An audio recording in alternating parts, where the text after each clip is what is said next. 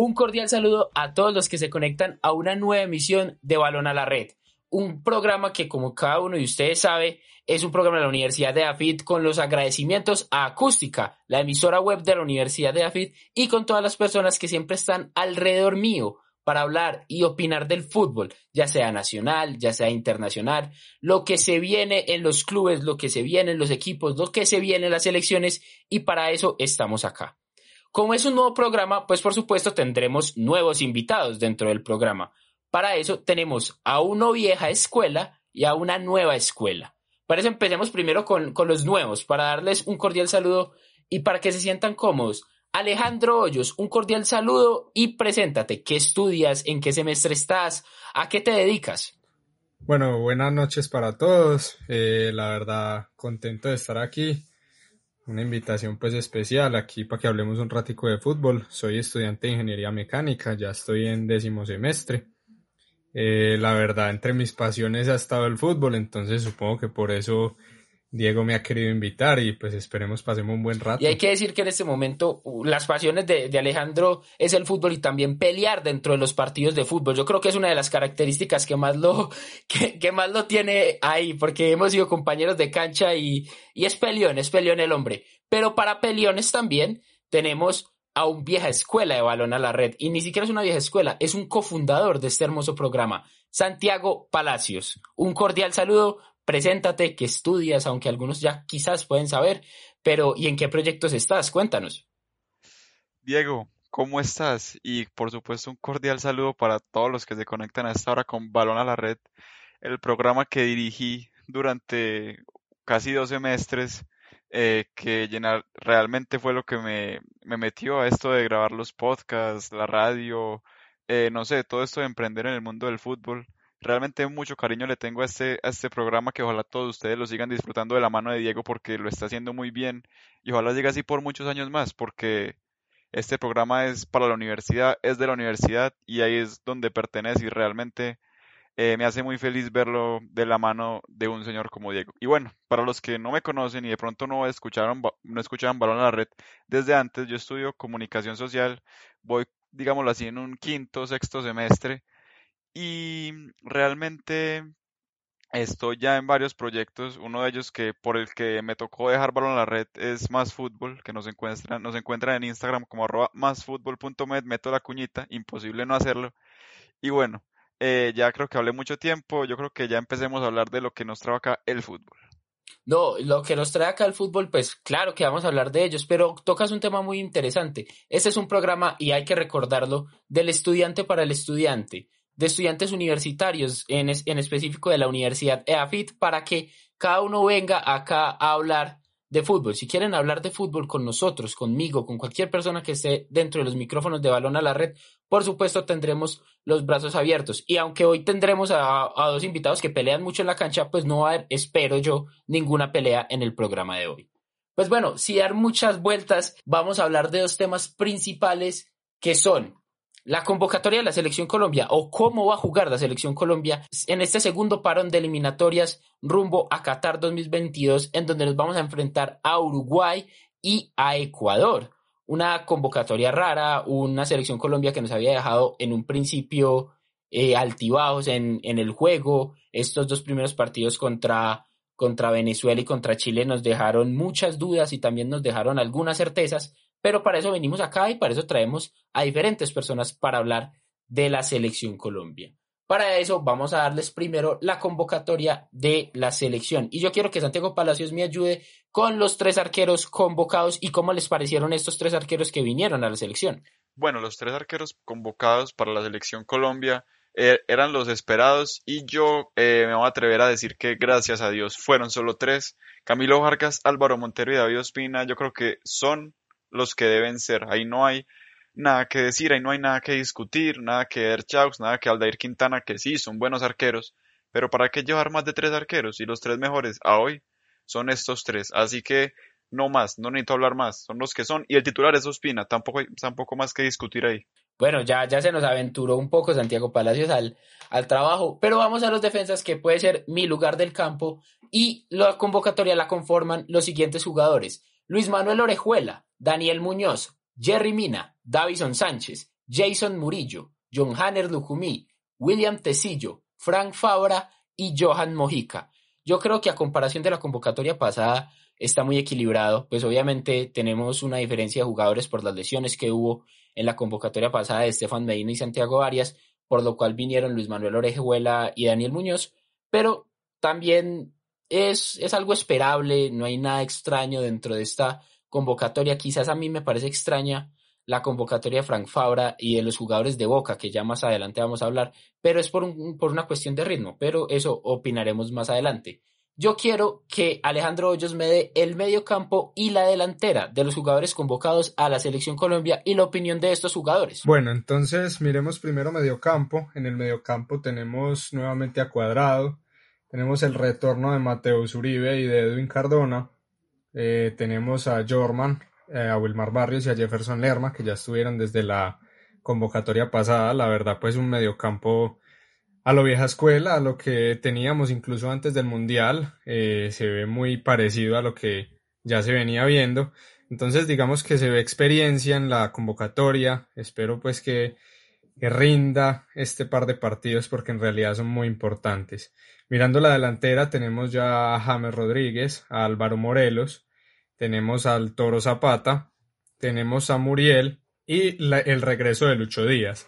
Y tenemos una nueva sorpresa como lo es Luis Suárez, eh, que pues bueno, ha venido haciendo buenas presentaciones con su equipo, con el Granada. Entonces esperemos a ver qué puede darle a la selección en este par de partidos. Vámonos a la pregunta que nos concierne en este momento. Después de conocer la convocatoria, faltaron algunos jugadores en ellas. O sea, sabíamos que habían jugadores como Falcao que no podía venir, Jairo Moreno que está por lesión afuera, pero Santiago, faltaron jugadores.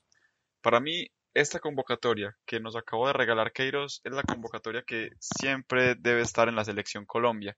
Eh, eso sí, faltaron los lesionados, faltó Falcao, faltó Estefan Medina y faltó Santiago Arias. Pero que vos me digas que faltó algún nombre que pudo ser convocado y no lo llamaron, no. Realmente los que están en la selección son los que deben estar y de los que estén en buenas condiciones, para mí ninguno se quedó por fuera. Bueno, por mi lado me parece que pues por fuera de los lesionados, que claramente son como las bajas sensibles e importantes, me parece que este muchacho Steven Alzate venía haciendo muy buenos partidos, venía pegando muy duro en la selección, pues digamos que era una ayudita un revulsivo, por así decirlo, para el segundo tiempo, porque incluso jugaba más retrasado de lo que supongo que normalmente lo hace, pero en realidad es un jugador que se nota pues como el, dinamismo de juego, se nota pues como el interés. Entonces me parece que es un jugador eh, para tener en cuenta y que la verdad pudo haber faltado.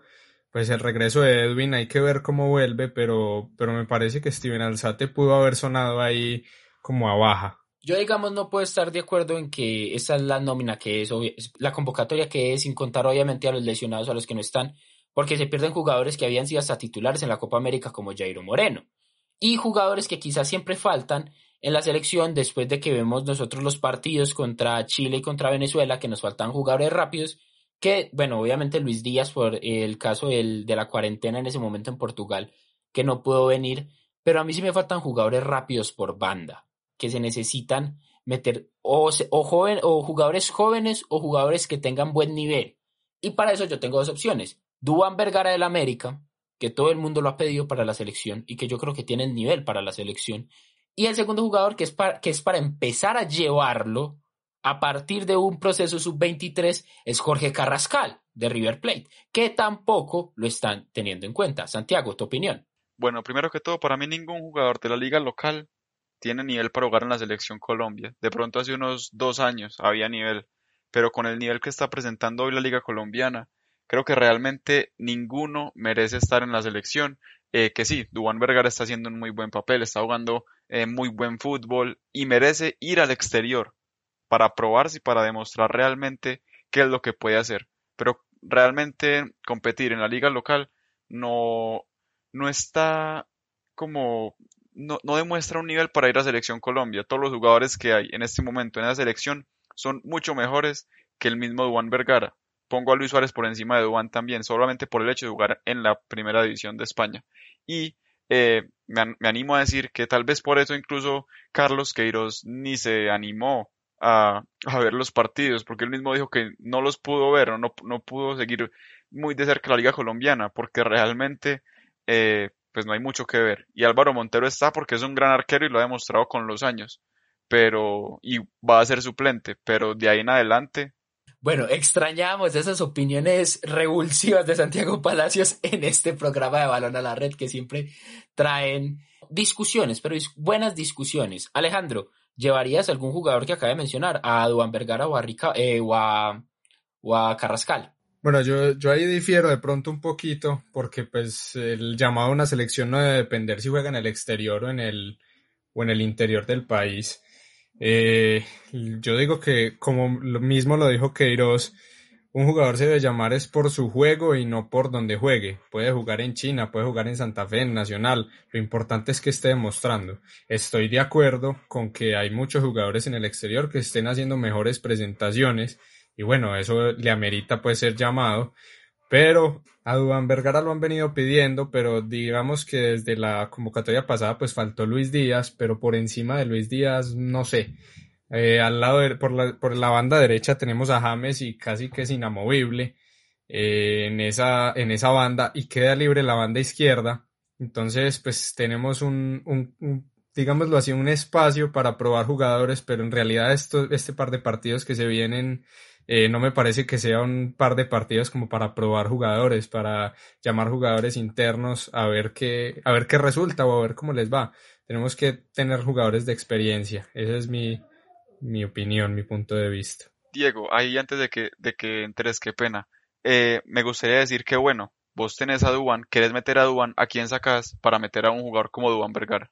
Pero es que yo nunca dije que Duván iba a ser titular, yo dije que lo llevaría a la selección. No, ¿a quién sacas, a quién sacas de los convocados? A Luis Suárez toda la vida, no ha hecho goles, no ha hecho ni siquiera el primer gol en, primera división ahora. Y, por qué lo va a llevar? Es bueno la temporada pasada en segunda división de España, que yo creo que la segunda división de España no es mejor que la liga colombiana. Entonces, por ahí van mis opiniones de por qué yo llevaría a Duan, en este caso, por encima de Luis Suárez. Pero ahora, antes, antes de que no exista una contraopinión, porque nos podemos quedar acá todo el día, empezamos a hablar de nombres y empezamos a hablar de jugadores que, que deberían estar o, y que no deberían estar. Pero hay un jugador que siempre trajo una polémica, ya en este caso no por el sentido futbolístico, sino por el sentido del mismo jugador. Y es el caso Sebastián Villa. No se llevó a la selección, pero eh, se rumoreó que estaba entre esos 42 jugadores que Queiroz dijo que estaba en la, en la lista de preseleccionados.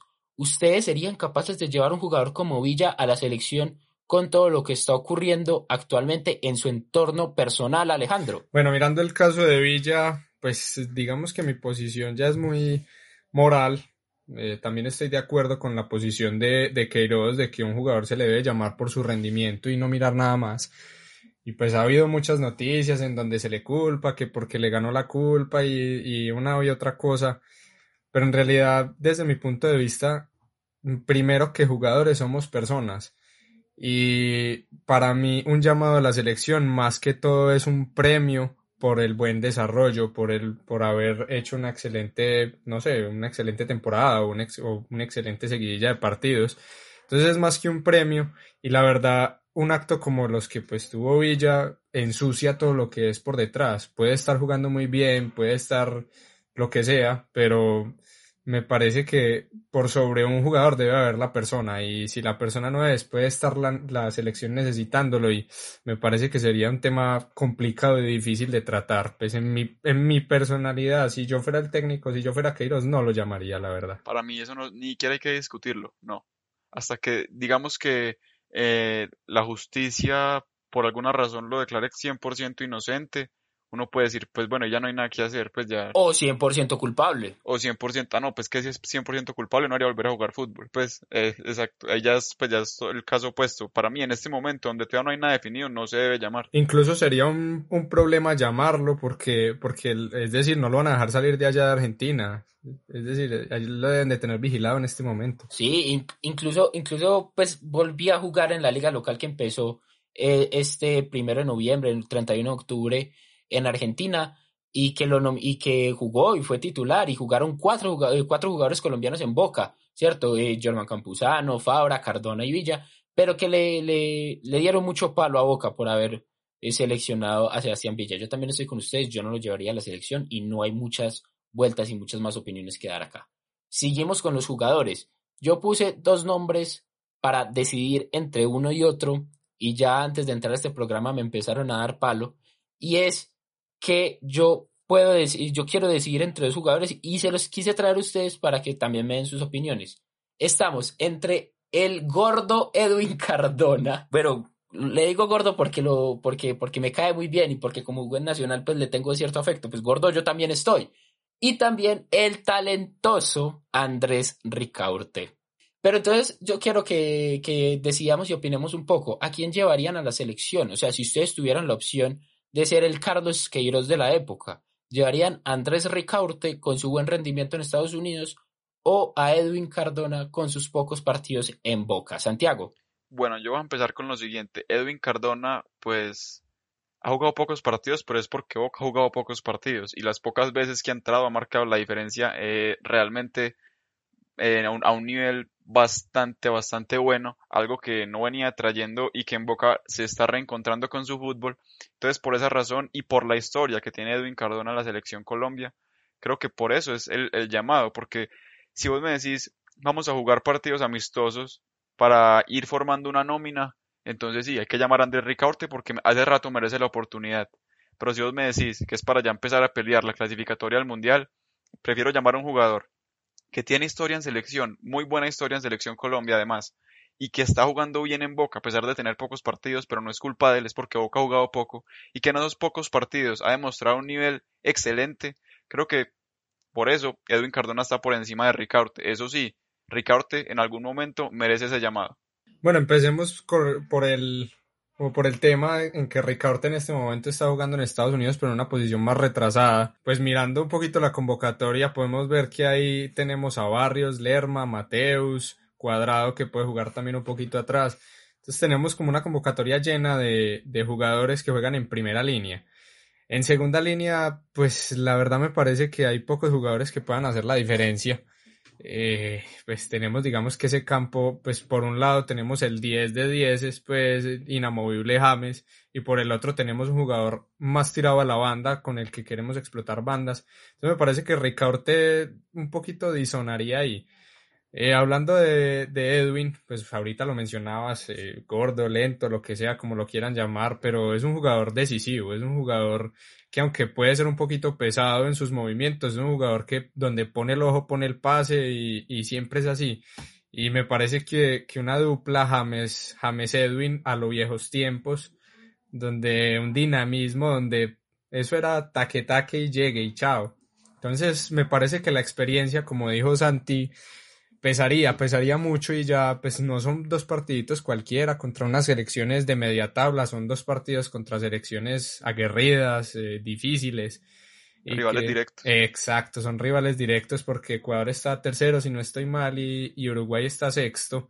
Entonces son partidos que hay que ir por el todo, por el todo. Entonces eh, me parece que Edwin es un jugador que ya trae experiencia, ya conoce la selección, ya conoce el proceso de selección, ya, ya ha tenido ese rodaje me parece que para mí Edwin eh, tiene más su experiencia a pesar de pocos partidos. Pues ya Santi lo decía, puede ser por, por cuestiones de, de partidos que juegue Boca, pero eh, me parece que Edwin tiene su, su punto de más. Respetable la opinión de cada uno. Yo sí me iría por Andrés Ricaurte porque apelo al, al, al, rendimiento físico en este momento. Yo no puedo llevar a un jugador que no tenga tantos partidos encima porque en partidos tan difíciles como cada uno de ustedes lo dice, en partidos en que, en que la exigencia física va a ser primordial. Vimos hoy, 12 de noviembre, un partido en el que Ecuador le ganó 3-2 a Bolivia, que físicamente se lo vio muy bien aún así de estar jugando a 3.600 metros sobre el nivel del mar, y a un Uruguay que no, no podemos dar muerta nunca a Uruguay. Nunca podemos dejar atrás una selección como la uruguaya, con todo su equipo y con toda la banda que tiene. Entonces, apelar a la, a, la parte física y a la, y, a la, y a la parte del rendimiento actual es a lo que yo voy y por eso yo llevaría a Andrés Ricaurte, que como Santiago lo dice, está pidiendo selección, yo creo que está pidiendo pista en selección desde que jugaba en el Medellín, incluso. Entonces hay muchas cosas por las cuales yo me decantaría por Andrés Ricaurte. No voy a desmeritar lo que hace eh, Cardona, es que si nosotros nos ponemos a ver y uno se pone a recontar cómo fue el recorrido de la selección en, en la convocatoria a Rusia, eh, Cardona fue importantísimo, que se quedó afuera por, por un problema personal, por lo que hizo en un amistoso en Asia, para pues creo yo que por eso se quedó afuera. Este, en este momento apelaría más a la actualidad y el rendimiento físico de los jugadores que por la historia que tienen en Selección Colombia. Digo, yo te hago una te devuelvo una pregunta. ¿Por qué Ricaurte y por qué no otro jugador que de pronto, pues bueno, suene un poquito más? Sí, ah, es que por ahí pueden sonar muchas cosas. A ver, Quintero no, porque Quintero no va a jugar el resto del año, lastimosamente se puede estar entrenando, pero no va a jugar. Y jugadores en el ámbito local que lo están haciendo bien, pues quizás puedan, puedan llamarse, pero todavía les falta un poco. Eh, se me viene a la cabeza lo que está haciendo el rifle Andrade, pero no le da el nivel al rifle Andrade, supongo yo. Sí, no, no, el riflecito o para no tiene comparar, todavía, todavía. le falta, además el rifle tiene 31 años y Andrés Ricardo tiene 29, y ya dio el salto al fútbol internacional, a un fútbol que muchos dicen que es de bajo nivel o que no es lo mismo estar en Estados Unidos, pero Estados Unidos, ojito con esa, con esa Major League Soccer. Entonces, eh, es por eso que yo me decante de Andrea Ricaurte, porque yo también puedo pensar en, en un sub-23 como, como Benedetti, pero que está lesionado, que tiene una lesión. Entonces no podemos pensar en esos jugadores. Entonces, a la hora de la verdad y a la hora del pan, de lo que se viene ya, por eso decidí decantarme a tener esta opinión con Andrés Ricaurte y con Edwin Cardona. Ahora, para no dar muchas vueltas, ya hablamos de la convocatoria, ya hablamos de lo que se viene, dejamos algunas preguntas atrás, que no importa en este momento si las dejamos atrás, pero vamos a hablar de el rival, del rival que se nos viene directamente y es Uruguay a las tres y media mañana, 13 de noviembre a las tres y media de la tarde. Desde acá les envío, eh, eh, ¿cómo decirlo? Eh, esperemos que este, este programa se, se, el día del partido y esperemos que cuando, cuando ya el programa esté publicado, pues estaremos felices porque nuestra selección Colombia ganó. Y para eso yo les quise, yo les puse a cada uno de ustedes que me trajeran su nómina titular para empezar este partido con Uruguay. Eh, Santiago, ¿nos puedes regalar tu nómina titular? Claro que sí, Diego. Ya me estaba durmiendo acá, no mentiras, no.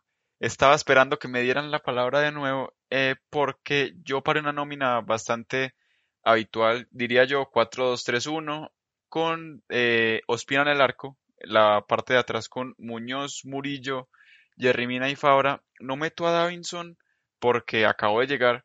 Y para mí, en caso de que entre Davinson, debe entrar por Jerry Mina. Murillo creo que es el titular hoy en día. Y el otro puesto se lo están peleando Davinson y Jerry, eh, Davinson y Mina, sí. Por la banda izquierda tengo a Frank Fabra. En el mediocampo a Wilmar Barrios, Mateo Zuribe y Juan Cuadrado.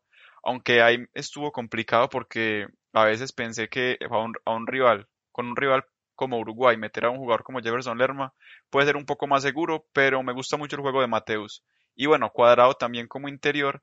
Y arriba, los tres de adelante, James, Duan y Muriel. James por la banda, pero como con ese intercambio de posiciones con Cuadrado, eh, que ya se ha visto en los últimos partidos, Muriel pegado a la banda izquierda y Duan de nueve para que la empuje con la selección. Bueno, a ver, empecemos por, por Ospina, eh, titular indiscutible.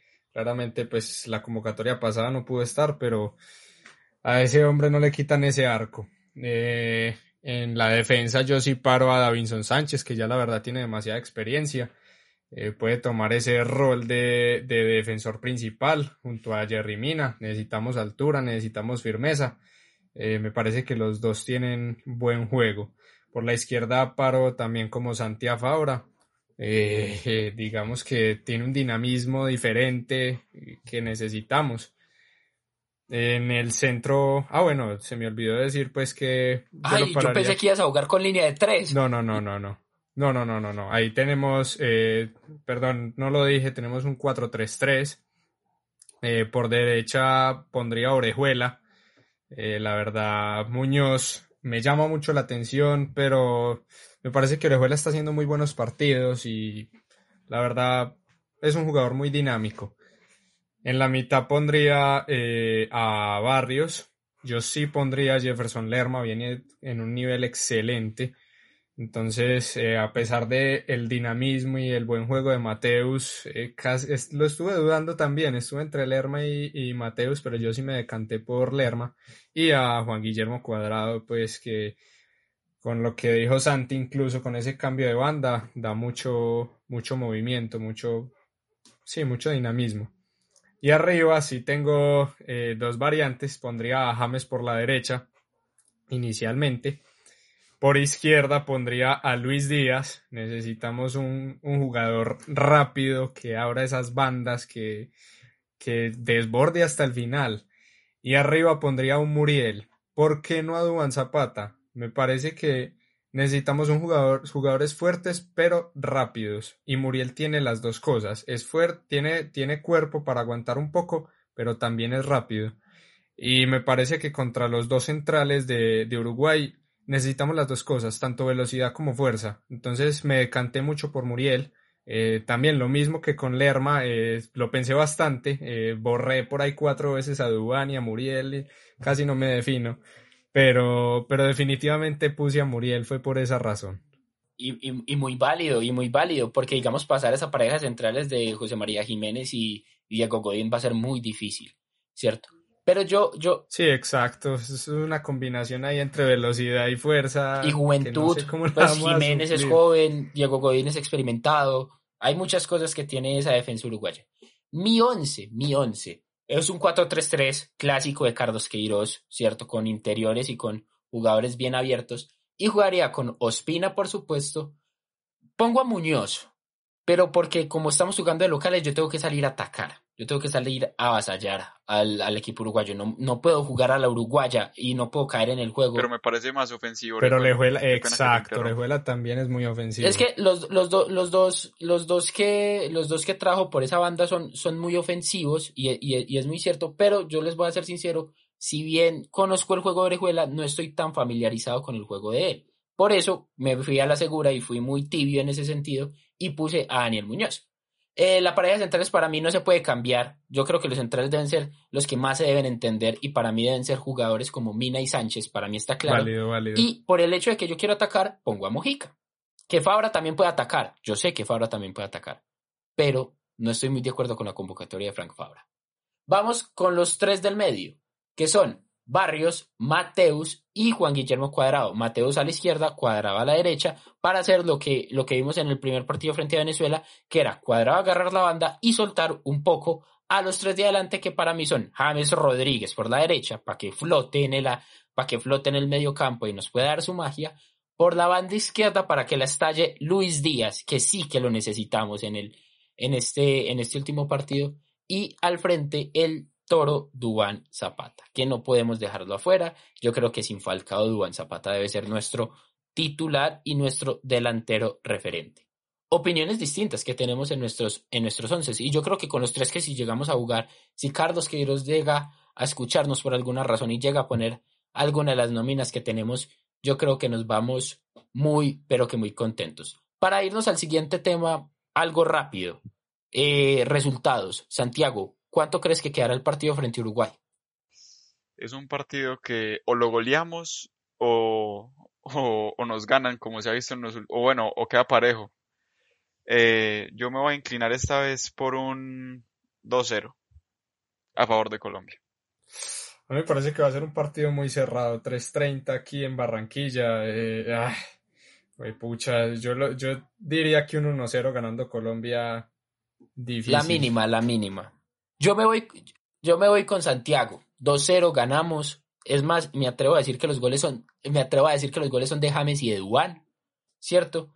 Y que vamos a estar sólidos con el balón y atacando mucho a Uruguay. Eh, Ecuador, no sé, Ecuador yo creo que no podemos, no podemos hablar mucho eh, porque eh, estamos viendo que es un equipo joven, un equipo fuerte. Acabó de ganar en Bolivia un equipazo, jugadores jóvenes, jugadores que tienen un proceso. Alfaro los está llevando muy bien. Eh, yo, así rápido, a ojo de buen cubero, eh, apuesto por el empate en Quito. Apuesto por un 2-2 en Quito. Santiago. Yo en Quito, pues a ver, ni que nos, nos hubiéramos hablado antes del programa, pero yo apuesto por un 1-1. Uy, Dios, no sé, la verdad no lo había pensado. Tira la moneda y queda Eh, parada. Sí, yo, yo voy por un empate, pero, pero no me atrevo a decir resultados. La verdad, la verdad no sé, porque es difícil, difícil con Ecuador, no, no, no me atrevo, no, no tengo el conocimiento todavía suficiente como para decantarme por uno. No, pero es que si vemos los partidos de Ecuador, ojito, ojito con este Ecuador. Bueno, el programa se nos alargó, pero esto es un especial de la Selección Colombia y no interesa el tiempo que podamos estar hablando con ustedes. Y para eso vamos al segundo tema que traemos, que no es un tema como tal, y es un espacio para las anécdotas. Lo que nosotros queremos es recordar un poco algunos hechos dentro del fútbol que han sido recordados, que valen la pena ser recordados y que para todas las personas que escuchan este programa, eh, algunos les traerá buenos recuerdos, malos recuerdos. Más adelante pues vamos a hablar. Si tú eres hincha de la equidad, no creo que el recuerdo que trae Alejandro le vaya, le vaya a traer felicidad. No Y- apto para hinchas de, para, para rolos, para bogotanos. Cierto. Y la historia que trae Santiago Palacios es algo maravilloso porque fue, eh, ¿cómo decirlo? Cómo se enterró un grande, un gran jugador, una final de un mundial. Pero Santiago, empieza con tu historia. Bueno, ya que me dieron los honores de comenzar aquí en Balón a la Red, eh, pues como dijo Diego, es el final de un grande, es el final de un ídolo, el final de un jugador que esperaba que fuera el final de carrera soñado ganando un mundial, pero terminó siendo un final de pesadilla. Hablamos de la final del mundo del 2006, en la que Zidane jugaba su último partido como jugador profesional y terminó saliendo expulsado por un gesto antideportivo, ni siquiera por una falta. Entonces, bueno, la final de la Copa del Mundo del 2010, del 2006, recordemos que la disputaban Francia ante Italia en el Estadio Olímpico de Berlín, en Alemania. El partido se empezó a las 8 de la noche, hora local de Alemania, y habían 69 mil espectadores en el evento. Habían más franceses que italianos, porque pues mucho más cerca Francia de Alemania que Italia de Alemania, y esos fueron, digamos que los que llegaban a ver el partido, sobre todo porque se le tenía mucho más fe al equipo galo al equipo italiano para ser campeón del mundo. En la previa participaron Il Divo y Tony Braxton interpretando Time of Our Lives, y luego, obviamente, infaltable ya en los mundiales, Shakira interpretando el éxito de Hips Don't Lie. Ya sabemos esa canción que yo creo que la escuchamos y una vez nos transportamos a ese mundial. Ojalá la pudiéramos poner, pero por temas de derechos de autor no podemos recordarla con ustedes. Y bueno, salen los equipos a la cancha y todo empezó eh, bastante recosta- recostado hacia el equipo francés. Incluso en tanto ataque, en uno de esos ataques, Henry recibió un golpe en la cabeza bastante fuerte y tuvo que ser sacado de la cancha. eh, bastante, bastante preocupados se veían los franceses y realmente todo el mundo porque fue un golpe feo, pero Henry no tuvo problema en reintegrarse al juego un rato después, aunque confesó posteriormente que sí tuvo un fuerte dolor de cabeza un rato. Sin embargo, rápidamente Malouda abriría el marcador eh, al minuto 7 por un... eh, ah, no. Diego, corta la partecita de Malouda. Listo. Al minuto 7 eh, se abriría el marcador para el equipo galo por un penal que le cometieron Materazzi, porque Materazzi se volverá importante después, le cometió a Malouda y que posteriormente Zinedine Zidane lo cobró de penal a Lopanenka, derrotando a Gianluigi Buffon. Yo creo que un penal para la historia que mm, yo creo que todos siempre vamos a recordar atreverse a cobrar un penal así en una final del mundo, cosas que solo Zi- Zinedine Zidane hacía, y así empezaba a formar como ese final de carrera perfecto que ya sabemos que no terminó así. Luego, al minuto 17, un córner de Andrea Pirlo lo cabeció Materazzi, el autor del penal más, más atrás, y eh, clavó el empate. De villano a héroe pasó Materazzi en ese partido, venciendo a Fabián Bartés, igualando el marcador rápidamente. Y bueno, a pesar de eh, el ingreso de De Rossi a Quinta, Alessandro Del Piero, Italia no logró eh, desbalancear el marcador. Francia realmente seguía bastante encima. Francia fue superior durante todo el partido, aunque otro gol que se, que se dio, y no sé si lo recuerdan, Luca Toni marcó un gol al minuto 62. Este fue por fuera del lugar y bueno, el partido siguió 1-1 eh, hasta que, o bueno, aquí después de esto va a seguir 1-1, pero esta tajada de Buffon fue la que le dio el Mundial a Italia para mí.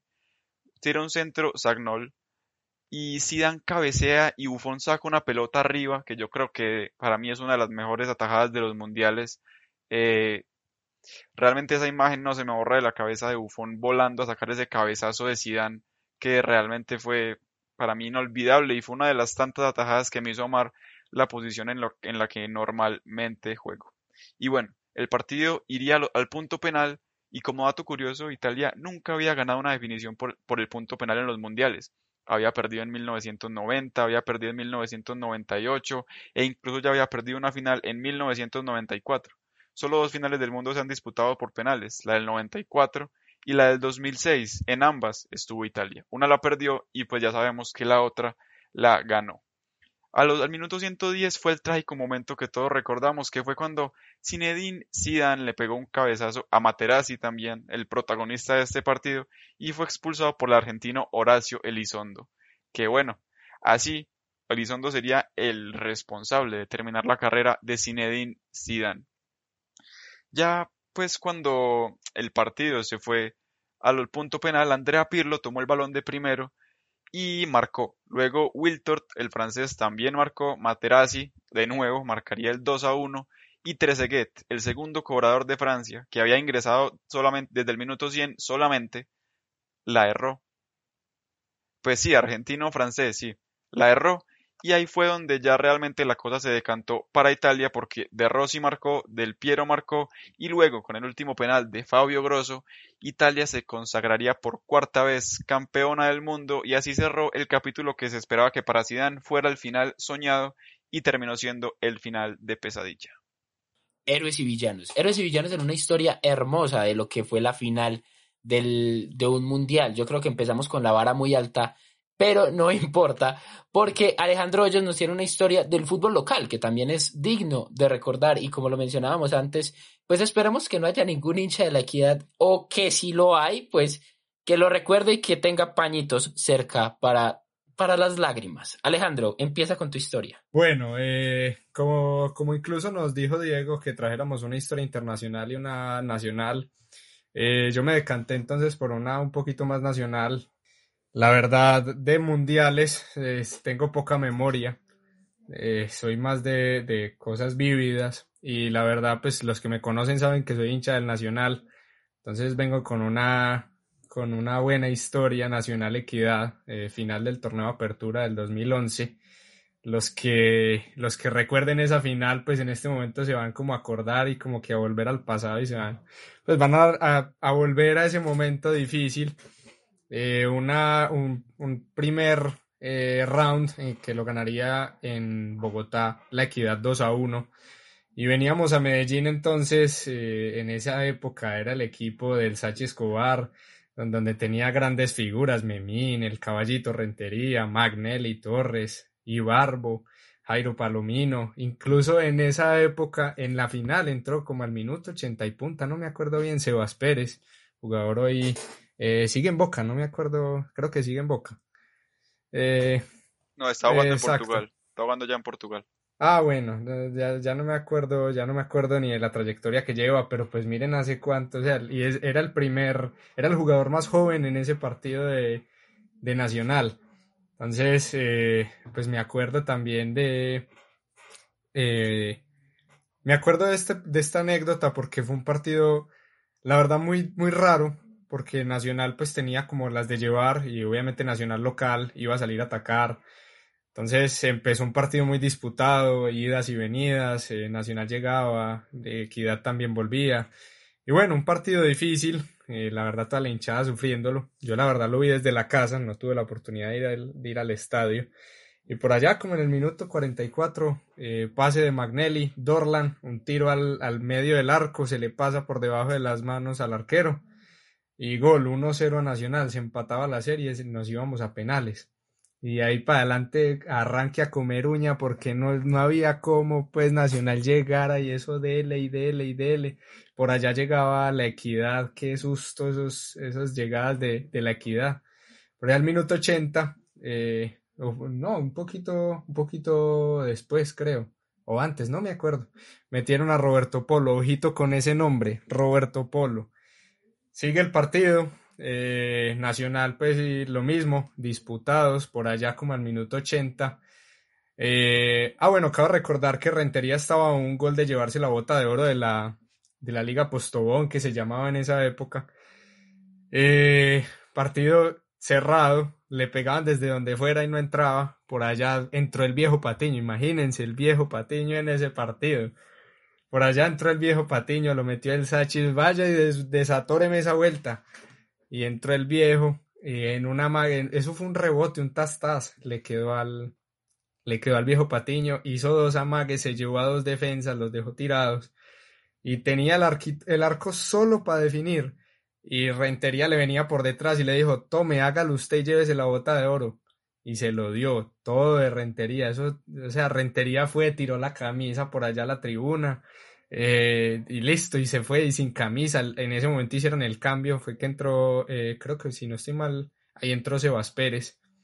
Y, y, Rentería ni siquiera se puso camisa, me acuerdo todavía de eso. Incluso me lo volví a ver en estos días para contar esta historia.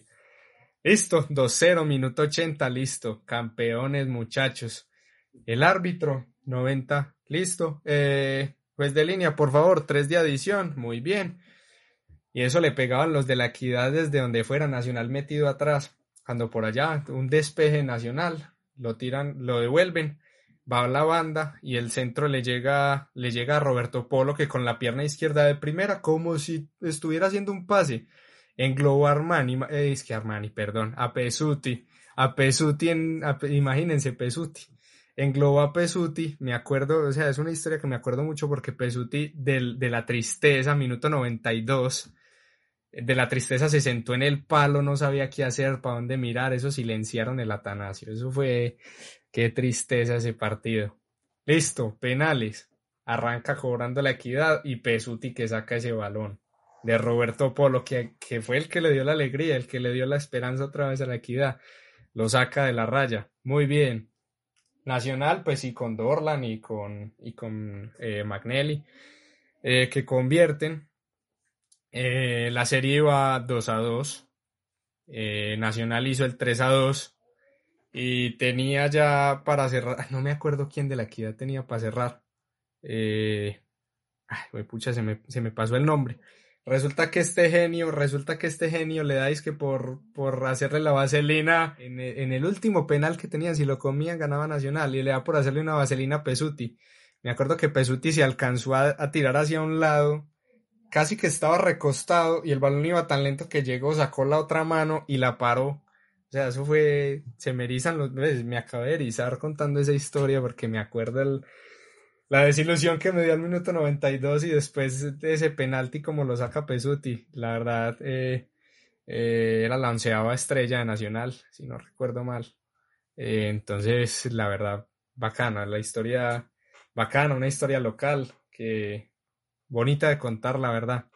me disculpan ahí los hinchas de, la equidad que estén viendo el programa.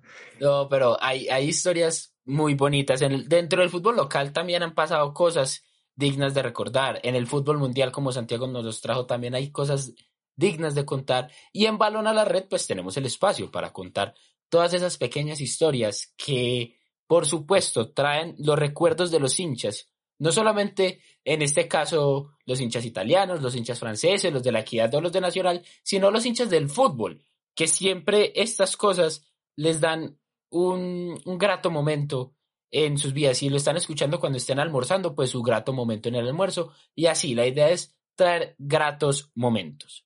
Pues para no hacer más largo este programa, que ya largo es, pues yo quiero agradecer de Alejandro y a Santiago por acompañarme en, en este programa, que en serio eh, espero que hayan tenido un espacio cómodo y un lugar ameno para hablar de fútbol y que en algún momento, ¿por qué no?, me puedan acompañar de nuevo en los micrófonos de Balón a la Red con los agradecimientos a cada uno de ustedes y también con los agradecimientos a Acústica, la emisora web de la Universidad de AFIT que nos regala el espacio para que todos ustedes nos escuchen. Sin más darle vueltas al asunto, muchísimas gracias a todas las personas que nos escuchan, a todos los que están pendientes de este proyecto de, de un estudiante de la Universidad de AFIT para entregarles más fútbol a, a todas las personas y para todas las personas que están conmigo en estos programas. Así que el tiempo de nosotros por ahora se acabó, pero les agradecemos el de cada uno de ustedes. Muchísimas gracias y hasta luego.